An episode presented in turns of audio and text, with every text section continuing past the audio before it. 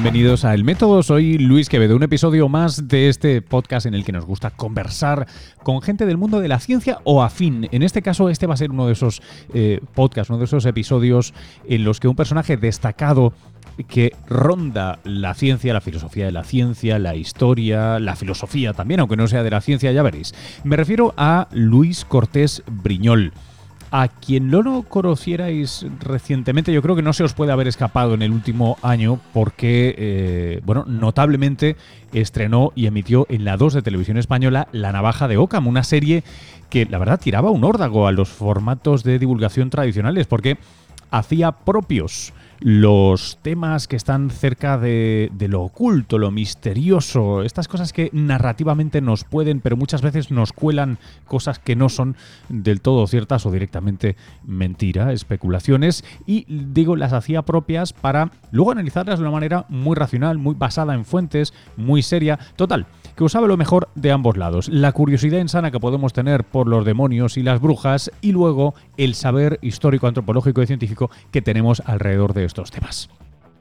Él es un tipo interesantísimo, más allá de si habéis visto la serie o de si os eh, gustó o no, porque las audiencias pues no son no, no, existe eso de la audiencia general por si creo que hay muchos que no se han dado cuenta todavía. El caso es que eh, conversar con Luis Cortés Viñol es un reto por saber cuándo apagar el micrófono, porque podríamos haber estado bastante, bastante rato, que le damos, le damos fuerte a esto. Espero que lo disfrutéis, eh, os damos...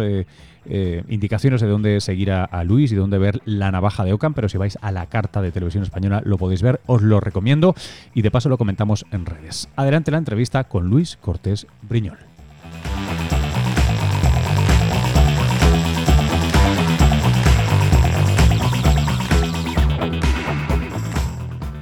Pues bueno, soy Luis Cortés Briñol y me dedico ahora mismo a intentar divulgar las fronteras entre lo racional y lo irracional y a intentar rescatar pues de la mitología y de la leyenda y de la tradición todos aquellos relatos que tienen que ver con lo que consideramos sobrenatural. Principalmente me interesa la filosofía de la ciencia, tengo cierta formación científica e intento amalgamar humanidades y ciencias para encontrar explicaciones sobre nuestro mundo un, reciente resultado de, estas obsesiones y estos estudios fue el programa La Navaja de Ockham, eh, emitido en la 2 de Televisión Española.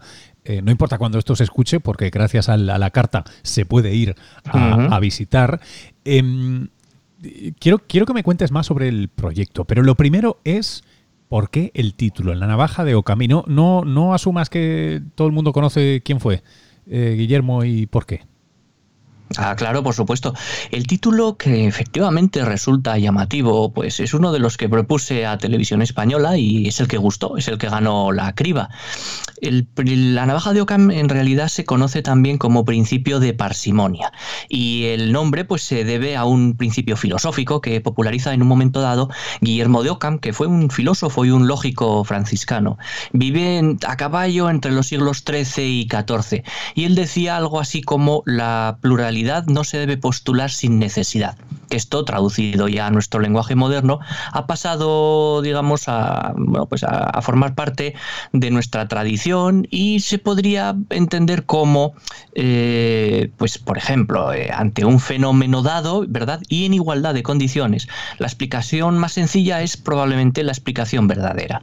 Es un principio que en su momento se desarrolló por Ockham para criticar a Platón y que hoy en día pues ha extendido su en el movimiento escéptico, sobre todo anglosajón, en Estados Unidos, y tiene que ver con eso. Ante dos hipótesis, la que menos supuestos no probados incluya es probablemente la más simple y entonces la verdadera. Oye, yo, siempre hay una cosa que, me, planteo con el principio de pasimonia y es, y es lo siguiente.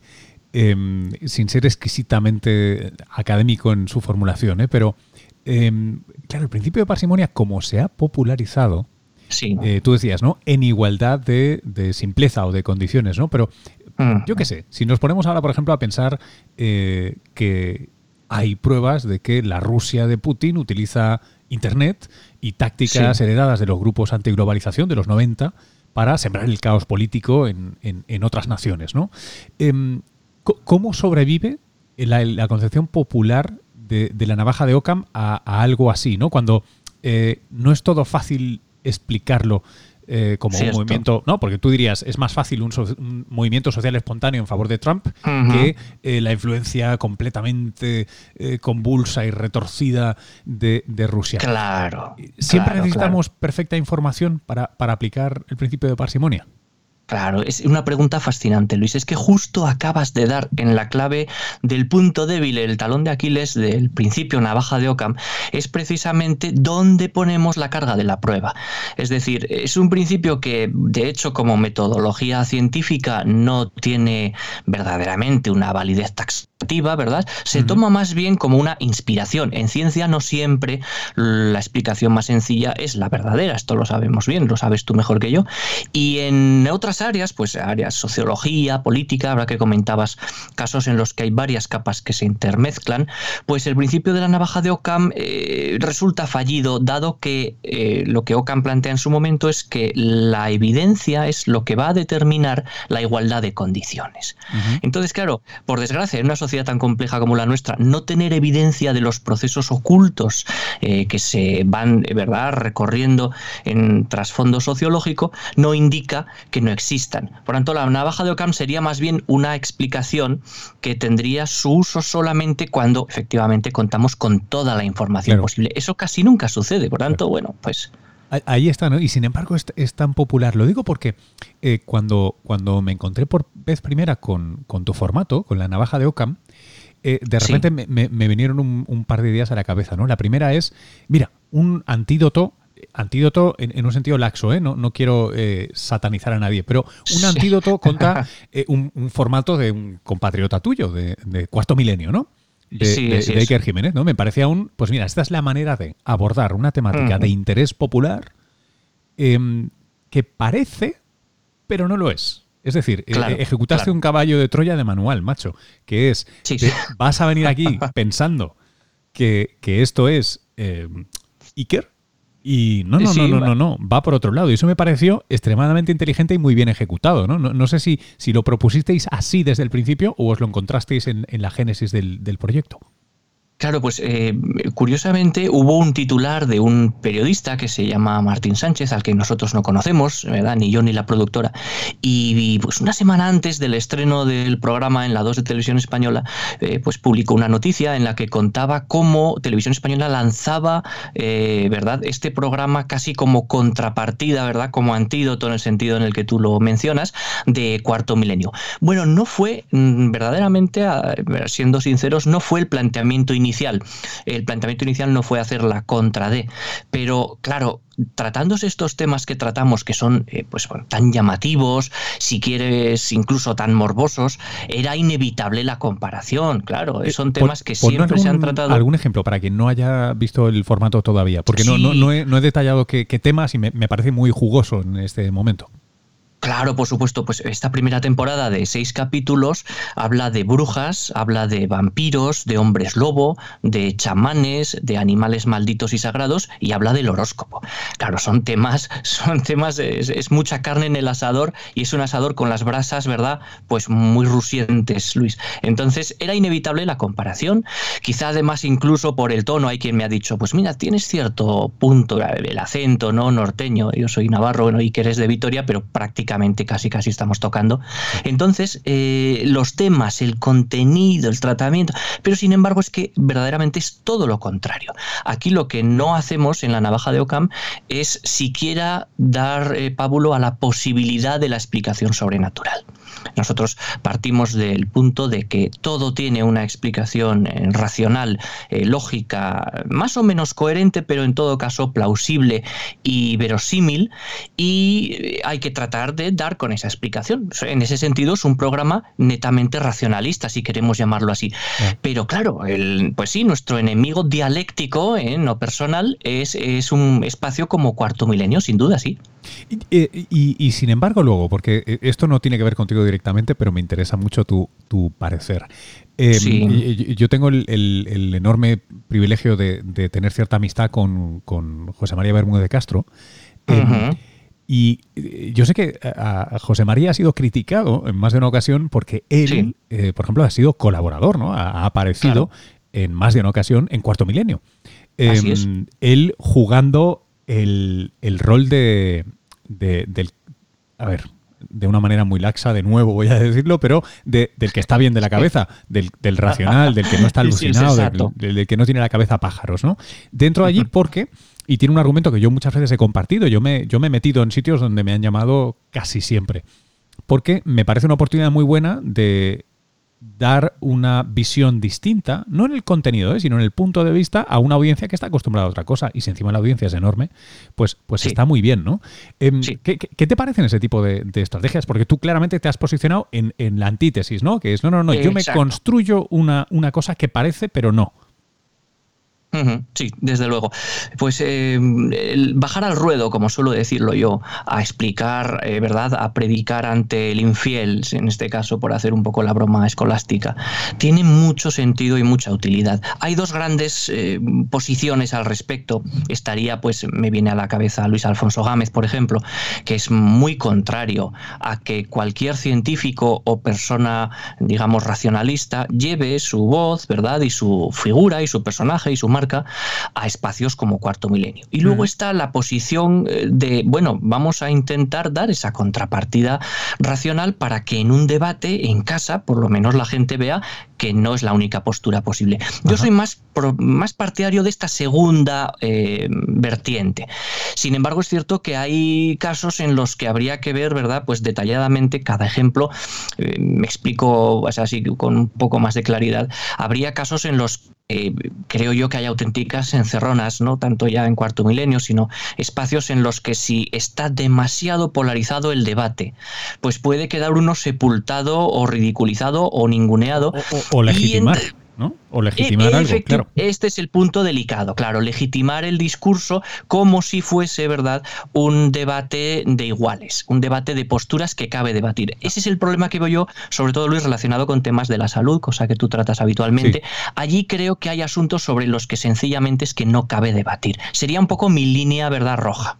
Eh, me, gusta que hagas esa precisión entre temas de salud y, voy a decir, eh, los, que no sean de salud estricto sensu, pues que sean de ciencia, por, hacerlo así de una manera muy bruta, si, se me permite, porque eh, así como en, salud, por ejemplo, sí que es cierto que no yo, no me prestaría a temas de salud que, no me parezcan, o sea, que me parezcan dudosos desde ese punto de vista de legitimación.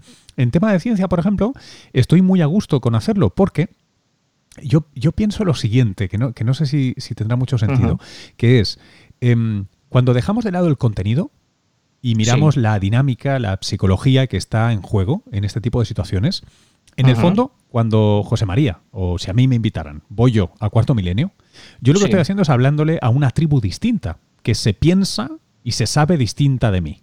Eh, yo soy como, como el otro. Entonces, eh, parte del rol que a mí me gusta jugar cuando me he metido en foros que no han sido racionalistas, científicos, etcétera, tiene que ver con, de una manera muy pavloviana, si quieres, hacer que esa tribu en lugar de fruncir el ceño, poco a poco neutralice la expresión o incluso llegue a sonreír cuando vea al tipo de la ciencia o al racionalista. O sea, como dándoles, hmm. eh, haciéndome amigable. Y a través de hacerse amigable, pues poco a poco ir desplazando la normal, ¿no? O sea, no convencer al que está en el otro extremo, pero sí convencer a aquella gente, o al menos sembrar dudas en la gente que, oye, maybe, tal vez, bueno, ¿por Absolutamente.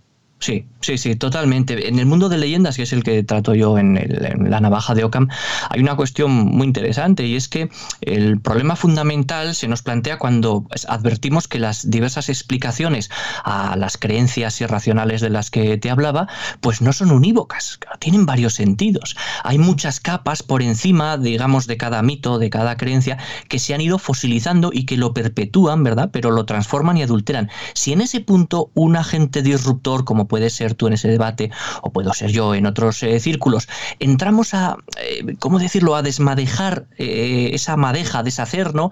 Esa, esa urdimbre por donde está todo entretejido, pues quizá sirvamos al menos para aclarar algún concepto. Por ejemplo, recuerdo una participación que tuve hace años en un, en un foro completamente esotérico, de, donde casi no salgo vivo, y lo único que pude hacer es intentar plantear, a mí como filósofo me interesa esto, esto, la distinción entre lo paranormal y lo sobrenatural, ¿no? Intentar poner una pequeña delimitación teórica. Y bueno, pues hubo gente en el público que vino y me dijo, mira, no coincido nada contigo, pero me has abierto un poco la, idea de lo que yo creía y me voy a poner a leer algo más. Así que sí, el elemento disruptor y el choque dialéctico me parecen fundamentales. Siempre has arriesgado, Luis, efectivamente, porque son foros donde encima, pues por desgracia, cuando toca uno la creencia de alguien, y de esto va un poco la navaja de Ockham, saltan enseguida las alarmas y reaccionamos todos defendiendo lo nuestro, ¿no? Porque nos va en ello una manera de entender la vida y la muerte, en el caso de las navajas de Ockham que yo intento eh, utilizar para afeitar. Em, ha habido una primera temporada. Eh, ¿Cómo sigue la navaja de Ockham o en general tus, tus acciones, tus proyectos en esta, en esta línea? Sí, pues lo que estamos haciendo ahora es, bueno, pues intentar em, sacar adelante una segunda temporada, porque mitos y leyendas y creencias sobrenaturales quedan muchas todavía por afeitar, ¿no? De ahí viene lo de la navaja, no lo hemos dicho antes, pero Guillermo de Ockham metafóricamente afeitaba las barbas de Platón, quitaba de la teoría de Platón todo aquello que creía que sobraba, ¿no? Esa pluralidad de los entes. Entonces, como sigue habiendo mucho que afeitar, pues tenemos temas eh, pensados pues para hacer unas cuantas temporadas. Ahora ya depende, pues como tú sabes, eh, de los tempos de la tele, de distintos procesos que hay que ir pasando. ¿eh? Bueno, pues es un proceso largo, pero tenemos muchas ganas de continuar porque creemos que uno de los de, las virtudes, ¿verdad? Si, si tiene alguno el espacio este que hemos un poco raro, un poco híbrido que hemos construido, es que está aunando las humanidades y la, digamos en sentido clásico, ¿verdad? Pues la historia con las disciplinas, esas pinceladas de ciencia que intenté deslizar en los guiones con cierto cuidado porque la ciencia, bueno, pues hay que dosificarla en tele y claro, juntar a médicos, astrofísicos, a antropólogos, a neurocientíficos, con historiadores y con humanistas, eh, pues es un experimento, a mí, para mí ha sido muy, muy excitante, francamente divertido y creo que el público agradece que estos temas no se traten solo desde un punto de vista, ¿no? Que es lo habitual. Documental de historia, tal. Ciencia, solo ciencia. No, bueno, son fenómenos complejos y que requieren un poco la ayuda de todos para intentar desgranarse. Así que con mucha ilusión vamos a intentar que la navaja de Ockham siga adelante, Luis. Em, ¿qué, has aprendido en, la aventura de esta primera temporada? Eh, de repente entraste pensando algo o convencido de algo que ha demostrado ser si no completamente, pues por lo menos distinto, ¿no? O sea, ¿qué, cosas de valor te llevas en ese ejercicio de divulgador, porque a fin de cuentas es lo que somos ambos, eh, en, produciendo este, este programa? Pues eh, lo, más importante para mí ha sido el contacto con los invitados y derrumbar mis propios prejuicios de atribución, ¿verdad? Porque todos tenemos esa tendencia al, sesgo de confirmación, derribar los prejuicios sobre el, el, interés que yo creía que no iban a tener muchos científicos en estas cuestiones. Los académicos, por lo general, por lo que he podido yo ver a lo largo de mi trayectoria en, en la universidad y más intelectual, pues tienen poco interés en estas cuestiones. Son, pues por desgracia, ¿verdad? Suelen parecer cuestiones como de pueblos supersticiosos, eh, cosas así de poca monta, y sin embargo he comprobado que mm, el interés radical y en el sentido de la raíz que tienen estos temas llama la atención a gentes de formaciones tremendamente diversas. Son temas que nos atraen y creo que la clave está en que conectan con nuestros miedos más profundos. En el caso de la, de la serie, pues la antropología de la muerte está muy presente la muerte como límite, ¿no? La muerte como umbral, la muerte como eh, organizadora de las acciones de la vida.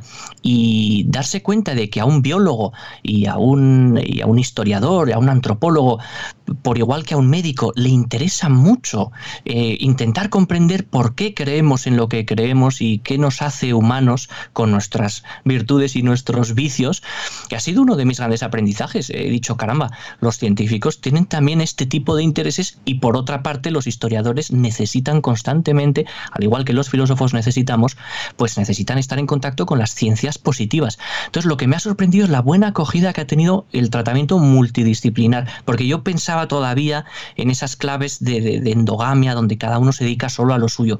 Y he visto que es posible hacer eh, divulgación transversal en un sentido, bueno, pues por supuesto, eh, bueno, pues son, son un pequeño barniz, ¿no? Es decir, son nociones elementales, ¿no? No son grandes profundidades, pero me ha sorprendido mucho esa predisposición al conocimiento compartido. Me ha, me ha sorprendido gratamente. Déjame eh, eso desde dentro, ¿no? O sea, como eh, tú ejecutando eso, rodeado de estos académicos, de estos pensadores, etcétera. Eh, conforme te, te oí hablar, estaba, no sé si pensándolo por ti o por mí a veces, pero estaba pensando, mira, es que yo a veces siempre cuento que lo de la, lo de la cultura científica eh, normalmente es doblemente jodido. Porque si hay poca pasta para la cultura y hay poca pasta para la ciencia, cuando te dedicas a cultura científica multiplicas los negativos, ¿no? Son, son dos, dos fracciones eh, eh, menores que uno eh, multiplicadas, con lo cual acabas en la puta miseria. O sea, no es que tengas de dos lugares, es al revés. Ninguno de los dos lugares te, acepta, ¿no? Es la mitad de cada posibilidad. ahí está. Y, yo te, escuchaba hablar y digo, joder, eh, has, has, eh, has, rizado el rizo, porque ahora además ni siquiera es cultura científica sola, es cultura, ciencia, filosofía, historia y tal, que es em, seguramente delicioso para muy pocas personas en, el sentido de personas que, tienen un cierto bagaje cultural o intereses, etcétera. Pero por lo demás, hostia, parece que te estés disparando en el pie eh, unos cuantos balazos, ¿no? Que te, descargues el, cargador entero, macho. Eh, em, sí. Eh, sí, sí, ha, sido difícil, ¿eh? ¿Por, qué, haces esto? En lugar de hacer una cosa que sea más, si se me permite, comercial. sin, claro, sin, que, sin acritud hacerlo comercial. ¿no? No, no, no, por supuesto. Pues eh, sinceramente yo creo que es pues porque me faltará algún tornillo, ¿no? En mi obsesión por estudiar y por investigar desde que soy un niño, ¿no? Soy un devorador de libros compulsivo, desde que tengo uso de razón. Tuve una idea hace 15 años aproximadamente y era escribir un libro intentando hacer una aproximación, eh, como te digo, multidisciplinar y transversal a los fenómenos como las bestias, principalmente eran bestias mitológicas y criaturas a las que habíamos atribuido ciertos poderes, y ver qué realidades eh, materiales, en el sentido de Marvin Harris, del materialismo cultural, qué realidades científicas se podían esconder detrás de la explicación, quizá no solamente de la explicación, pero por lo menos de la perpetuación de los mitos.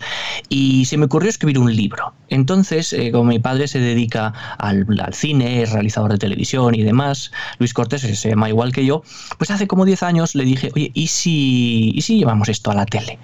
Claro, fue una reacción inicial de sorpresa, pero le pareció fascinante y dijo, bueno, pues esto es una locura, pero si sale, pues puede ser interesante.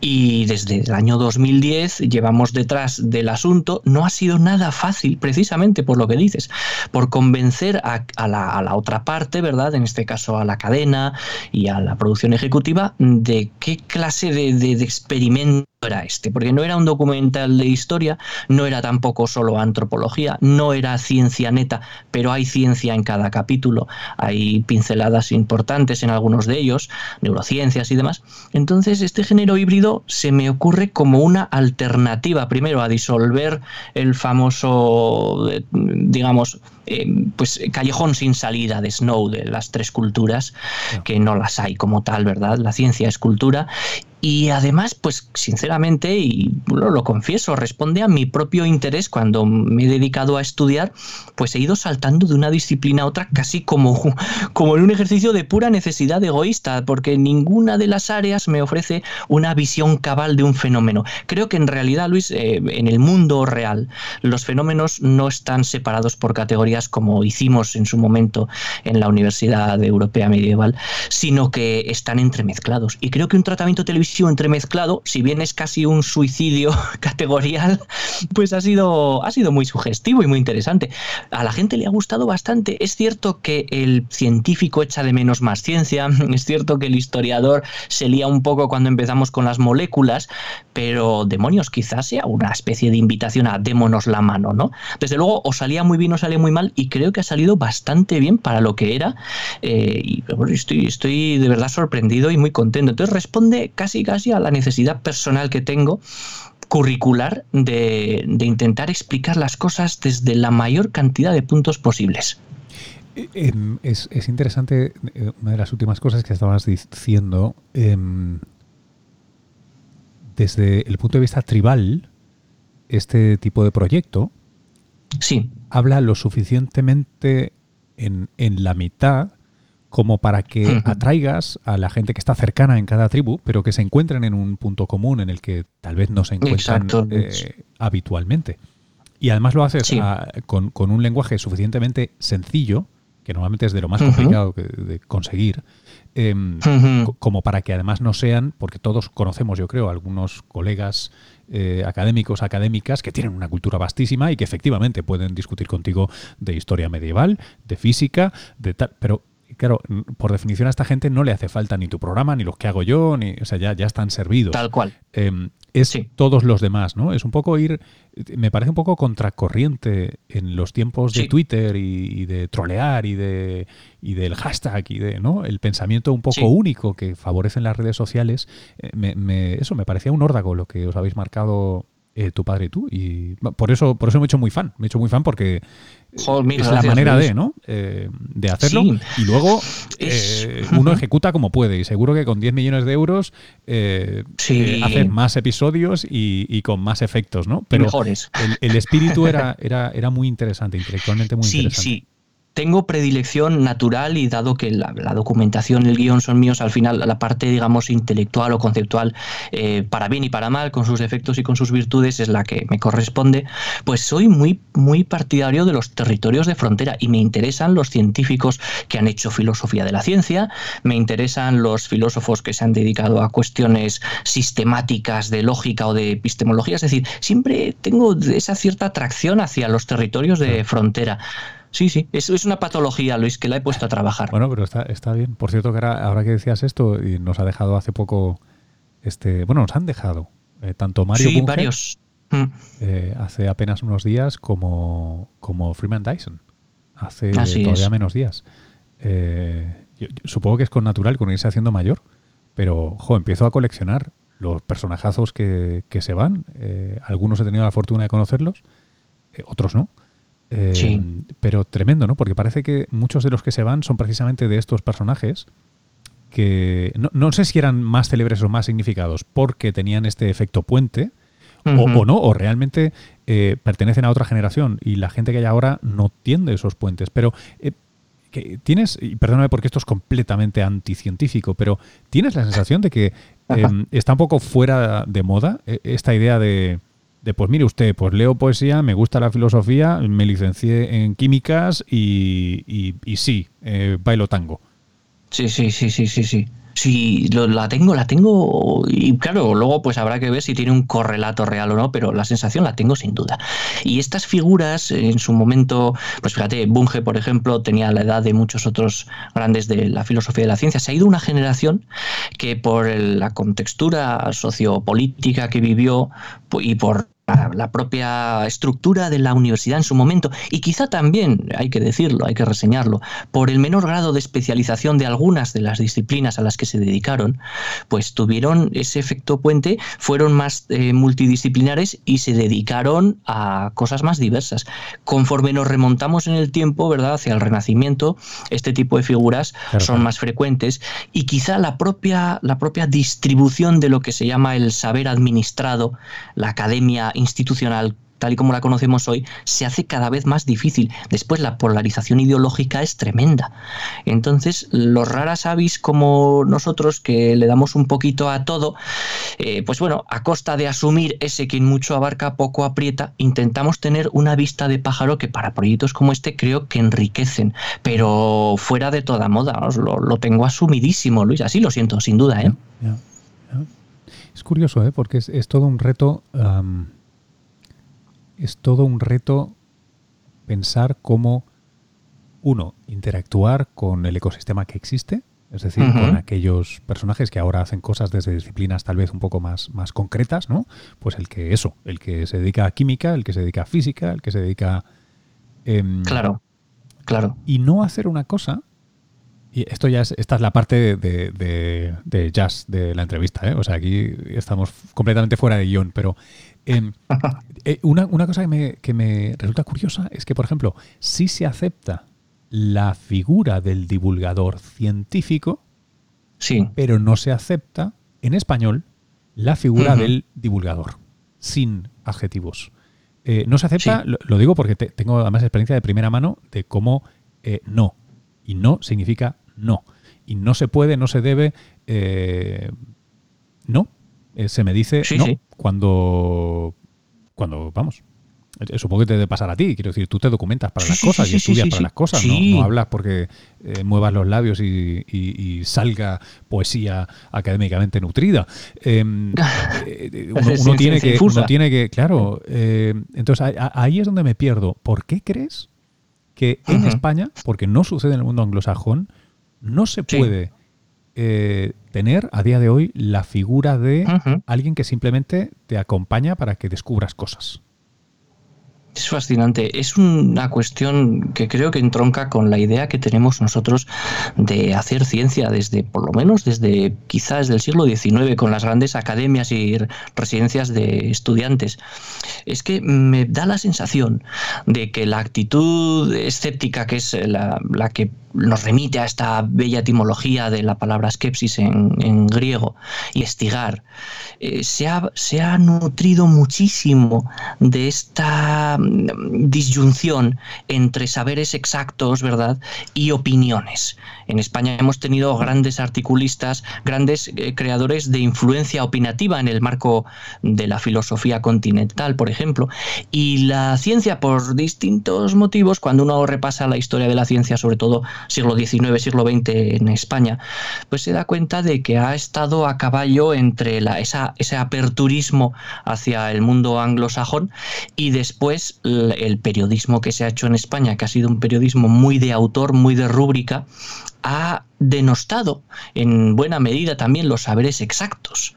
Es decir, se ha, producido un debate que tiene que ver con bueno, ciertas estructuras de la propia discusión filosófica, el estructuralismo, el sistema de Ortega. Me parece que somos herederos de una discusión que hubo en España en el siglo XIX entre los, los exactos o los lógicos, ¿verdad? Y los filósofos continentales. Y la figura del divulgador, así como la figura del maestro, así como la figura del docente, han sido pues poquito a poco arrinconadas y menospreciadas en virtud de una de un alumbramiento quizá asombroso, eh, ¿verdad? Casi magnánimo de la técnica extranjera, un poco lo de que inventen los otros, ¿no? Entonces puede que tenga que ver con esa tradición filosófica, en este sentido, en la filosofía de la ciencia nuestra, pero las figuras eh, académicas que, por ejemplo, pues en el Reino Unido, tú que conoces bien, eh, sobre todo Estados Unidos, pero también Reino Unido, la BBC, que tiene a sus grandes catedráticos eh, en los programas de, de hora punta en su género, en el género documental, esto en España es impensable. En España la academia va por un lado, la sociedad va por otro, la ciencia va por un lado, y el divulgador a secas, el divulgador que no es científico, el divulgador que no tiene de primera mano ese conocimiento, pues se ha quedado relegado a la, mera opinión, al tema de tertulia, ¿no? Hablando un poquito con, en términos de Valle Inclán, creo que tiene que ver con nuestra tradición literaria. Pero bueno, es muy arriesgado lo que digo, ¿eh? pero me da esa sensación, Luis. Yo, a veces me planteo, eh, eh, eh, ¿recuerdas el, episodio este? hay, una viñeta histórica muy chula en, 1922, ahora va, a hacer un siglo, ¿no? En breve, me doy cuenta. Sí. ese debate, ese gran encuentro entre Einstein y Bergson. claro. por, por, que era el debate por la naturaleza del tiempo, ¿no? Exacto. una, cosa acojonante, salvo para los que hayáis estudiado filosofía, obviamente, es que casi nadie hoy conoce a, a Henry Bergson eh, todo el mundo le suena a Einstein, no quiere decir que conozcan la obra, pero, pero le suena a uno y no suena a otro. Cuando hace un siglo era completamente al revés. Einstein era un recién llegado, ¿no? El, rocker, eh, y Berson era la autoridad. Y a veces me da la sensación de que España, eh, aunque no ejerza, se ha quedado un poquito en la estela, en el tipo de pensamiento. Por favor, no, quiero insultar a nadie, pero se ha quedado un poquito en, ese tipo de pensamiento bersoniano, ¿no? Que es más intuitivo, orgánico ¿no? Opuesto al dato, a la ciencia fría, claro. al... Claro, claro, totalmente.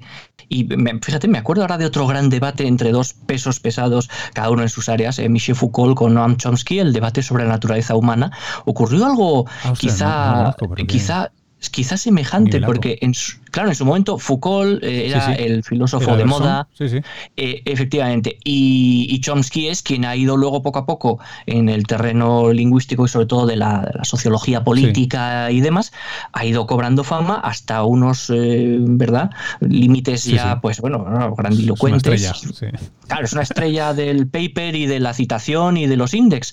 Y ha pasado algo parecido, pero es que esto que dices encaja mucho con lo que te comentaba yo del debate de la filosofía filosofía en, el sentido político, ¿no?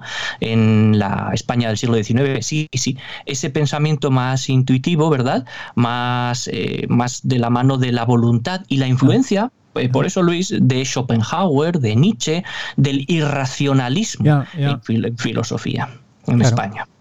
Que, que, además están del bloque del bloque del eje, ¿no? Es, un poco ahora, ¿eh? Ahora, quiero decir, ahora visto es un poco la herencia del eje versus eh, el, claro, los filósofos, sobre todo británicos. Em, eh, es curioso, ¿no? no lo había pensado así y no sé si tiene sentido, pero pero pero bueno. Em, em, te, pasa, vuelvo a salirme de guion mucho, pero Sí, encantado. Eh, ¿Tienes fichado y qué opinas sobre Slavoj Žižek? Pues es uno de estos autores controvertidos. Sí, lo, tengo fichado, incluso pude coincidir con él en un congreso.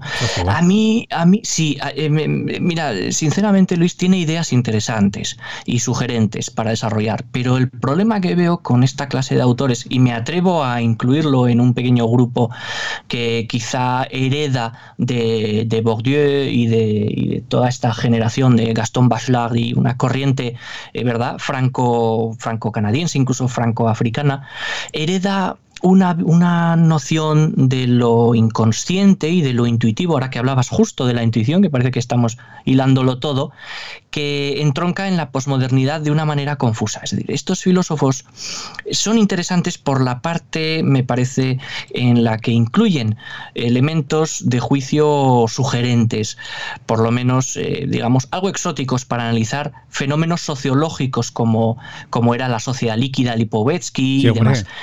Pero, pero efectivamente me parece que de lo que carecen es de una ontología lo suficientemente poderosa, ¿verdad? En unos tiempos en los que parece parece que se han derrumbado esos grandes edificios y estructuras lógicas que construyeron eh, gente como, como, bueno, como Hegel en filosofía, o Frege en lógica y demás. Se han ido derrumbando esas grandes arquitecturas de la posilustración y este autor, en concreto Zizek, pues eh, peca, en mi opinión, de que mm, intenta desdibujar las fronteras entre literatura y filosofía. A mí es lo que me parece peligroso. La filosofía es un saber eh, que por definición tiene que ser crítico. Es decir, ha de mantenerse en contacto con las ciencias positivas del momento, presente en todas las épocas, y de lo contrario dejará de ser un saber crítico, al igual que la ciencia es un saber crítico por definición, y pasará a ser una historia de la filosofía, o una doxografía, si queremos, o una escolástica. Y es lo que le está ocurriendo a este autor, en mi opinión, que se está eh, acercando a esa forma de pensamiento mundano o corriente filosófica irracionalista, ¿verdad? Recuperando a Nietzsche y demás, que niegan, niegan a la razón y a la ciencia la capacidad de conocer la verdad y otorgan un protagonismo pues a la voluntad, al instinto.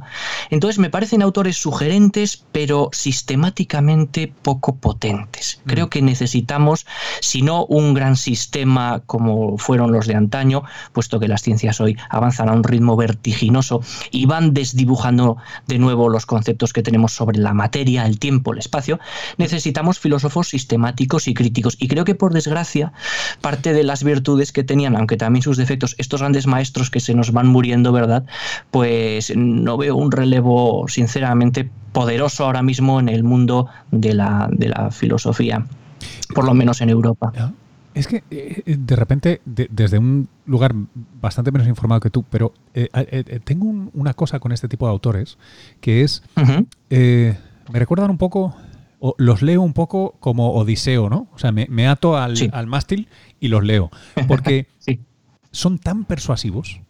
Eh, es tan genial cuando hace una crítica sociológica hmm. sobre el Caballero Oscuro, la, de Batman, cuando usa el cine para. O sea, es, imposible. Como por ejemplo Bruno Latour, Paul Feyerabend, que eran. Yo intenté empezar el, doctorado en, Historia y Filosofía de la Ciencia y me acuerdo estar completamente seducido por, por Feyerabend y Latour y luego enviarlos a la mierda. Pero, pero no podía. Nos, ha pasado a todos. Sí, pero ¿verdad? Porque eh, Popper es más duro, Kuhn es más duro al principio, pero luego uno acaba descartando a esta gente y viendo qué tienen de bueno Popper o Kuhn o. Em, claro. Claro, son artífices del estilo, son, son grandes literatos, pero a mí filosóficamente me parecen pobres, eh, sinceramente. Claro, pero eh, por, por, aquello de cerrar el círculo, los que nos dedicamos a comunicar, al final el reto es cuando dominas suficientemente la técnica, tú sabes que puedes comunicar, puedes ser persuasivo con la verdad o con lo contrario. puedes hacer la navaja de Ockham o cuarto milenio. Y sin embargo, Así es. La, intuición que tengo y que preferiría no probar es, creo que cuando comunicas lo cierto, sí. te añades un hándicap. Porque pocas veces lo cierto es mejor o más bueno o más fácil, desprobando de alguna manera la, versión popular de la navaja de Ockham, ¿no? No es que lo más simple o lo más bello funcione, como dicen en física, es mentira. Es, eh, hombre, a ver, cuando todas funcionan igual, quédate con la más bella. Sí, no te jode. Claro, así es fácil, ¿verdad? Sí, sí, sí, totalmente. En el caso de, es que fíjate, das con otra de las claves, cuando se habla, por ejemplo, de las corrientes transhumanistas, tienen una, tienen una jerga, ¿no? que claro, esas singularidades. Claro, son mitos, mitos revestidos de tecnología con un envoltorio de apariencia científica, mucho celofán, mucho brillo y claramente bien expuestos de una forma retórica. Eh, Zizek en ese sentido sí creo que tiene su valor como sociólogo, por ejemplo. Sí, sí, es un crítico maravilloso. Claro, pero como filósofo me parece que peca de lo que dices tú. Estamos creando un artificio estéticamente muy atractivo y en el caso de la racionalidad de programas como el mío o como los contrarios, pues sucede que quizá, quizá, incluso aunque la navaja de Ockham pudiese funcionar en algunos casos, pues me refiero al tema de las brujas, por ejemplo, que es más fácil pensar que las brujas vuelan en escobas, que pactan con el diablo, que se convierten en animales, el teriomorfismo, o pensar que había una serie de poderes políticos que intentaban resolver un una disputa territorial.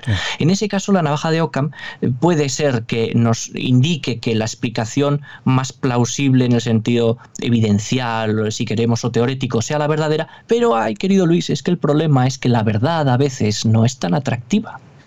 Y este es un problema de, primer orden, es un problema de primer orden. Siempre he pensado una de mis motivaciones para sacar adelante este proyecto, eh, que al final es muy personal, era la de pues la fantasmagoría no es necesaria, la historia es suficientemente apasionante. Claro, pero a veces uno se da cuenta de que le apasiona a uno mismo y de que la posibilidad del misterio, en el sentido justo de Berson, ¿no?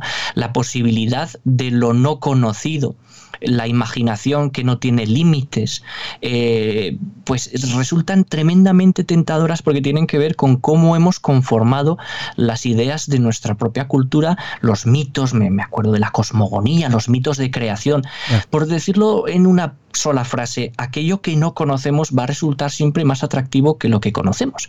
Y como lo que conocemos de una manera racional y lógica tiene límites, que es la ciencia, la filosofía, porque es pues porque no escapan a un esquema de razón, ¿no? de raciocinio. Lo que no conocemos siempre va a ser la apertura a la posibilidad. Y la posibilidad, Luis, incluye la inmortalidad, incluye la omnipotencia, incluye la felicidad, incluye el misterio, ¿no? Los griegos llamaban misterio a todo lo que no era revelado a cualquiera. Y de ahí ya, pues estos programas del misterio nos indican que están hechos para círculos de gente que ve más allá, que cree más allá que nosotros, ¿verdad? Pobres mentes simples que solo utilizamos la razón para argumentar aumentar nuestra comprensión del mundo. Entonces tenemos un reto, Luis. Eh, eh, es que, claro, eh, ¿cómo, ¿cómo, ganarle la partida a Hermes Trismegisto, ¿no? Porque es, mucho más seductor. Es, mucho más seductor y de hecho, por cierto, es una de las... siempre he pensado uno de los secretos de, mm, del enorme éxito de a ver si me sale, ahora no me va a salir, voy a quedar en, pasmoso ridículo, eh, de, uno de los autores más prolíficos de la ciencia ficción del siglo XX, que no es eh, Asimov. Em, eh, Philip, K. Dick. Sí, o sea, el, éxito claro, Cadix, sí, sí, sueñan los androides con ovejas eléctricas, sí, sí, sí, sí. Eso es, eso es, eso es, que en el fondo parece ciencia ficción, pero no es ciencia ficción. Sí, sí, sí, hombre, bueno, uno, un grande, un grande. Es sí. ocultismo del primero, es... Em, bueno, hay una, hay una corriente que es la dianética, eh, que no sé si te refieres a eso. No, no, no, eh, perdóname, estaba, más, o sea, estaba más en lo clásico, en el hermetismo y... Es que la, la, dianética, eh, con los de la cienciología, se, basaban en Ronald Hubbard, que era un escritor de ciencia ficción famosísimo. eso nos dará para, el próximo episodio. Ahora quiero porque nos acercamos al, tiempo habitual del episodio, quiero hacerte tres preguntas relativamente breves, eh, pero vamos, siéntete, siéntete libre.